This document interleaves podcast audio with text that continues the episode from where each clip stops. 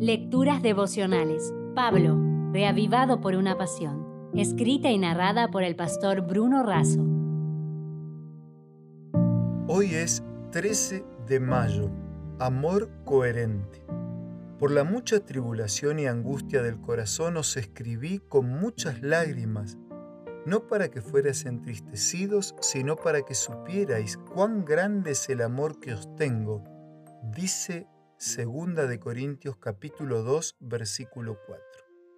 En el segundo capítulo de la segunda epístola a los Corintios encontramos preciosas enseñanzas en la vida y el ministerio del apóstol Pablo. Al trabajar con personas debemos hacerlo con amor genuino, el amor que mueve el corazón de Dios. En muchos momentos de la vida fuimos perdonados, animados y auxiliados por Dios. Por eso es necesario que manifestemos el mismo espíritu ante las personas. Gracias a Dios que Cristo siempre nos conduce en triunfo y por medio de nosotros manifiesta la fragancia de su conocimiento en todas partes. Nunca perdamos el sentido del respeto a la persona de Cristo y su palabra.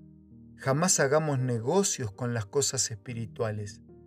Es el amor a Dios y a las personas lo que nos lleva a vivir con coherencia, si amamos a Dios tenemos que amar al prójimo, si no, no hay coherencia. La sinceridad y la convicción armonizan de manera adecuada el discurso y la práctica, la palabra expuesta por palabra y por ejemplo.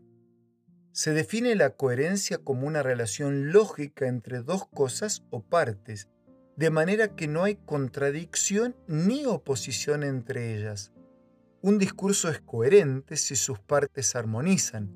Una vida es coherente si la práctica coincide con el discurso.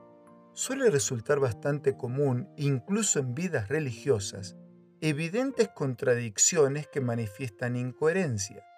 La persona coherente actúa en consecuencia con las ideas que expresa. Bien decía Charles Sanders la identidad de un hombre consiste en la coherencia entre lo que es y lo que piensa. Una persona coherente no da puntapiés a una colmena si lo que quiere es miel.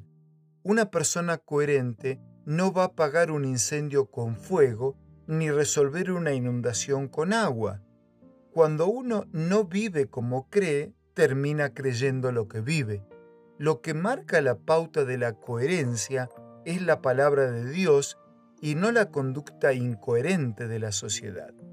Pablo parecía coherente cuando quería perseguir y matar cristianos. Por lo menos, sus convicciones armonizaban con sus acciones. Estaba sinceramente equivocado hasta que sometió su vida a la voluntad de Dios. La alineación es el proceso por el que se ajustan las llantas de un vehículo para que miren hacia el frente, es decir, los neumáticos deben quedar paralelos entre sí y perpendiculares al camino.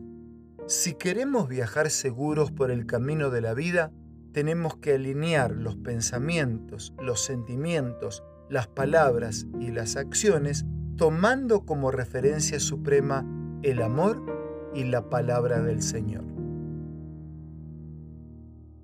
Si desea obtener más materiales como este, ingrese a editorialaces.com.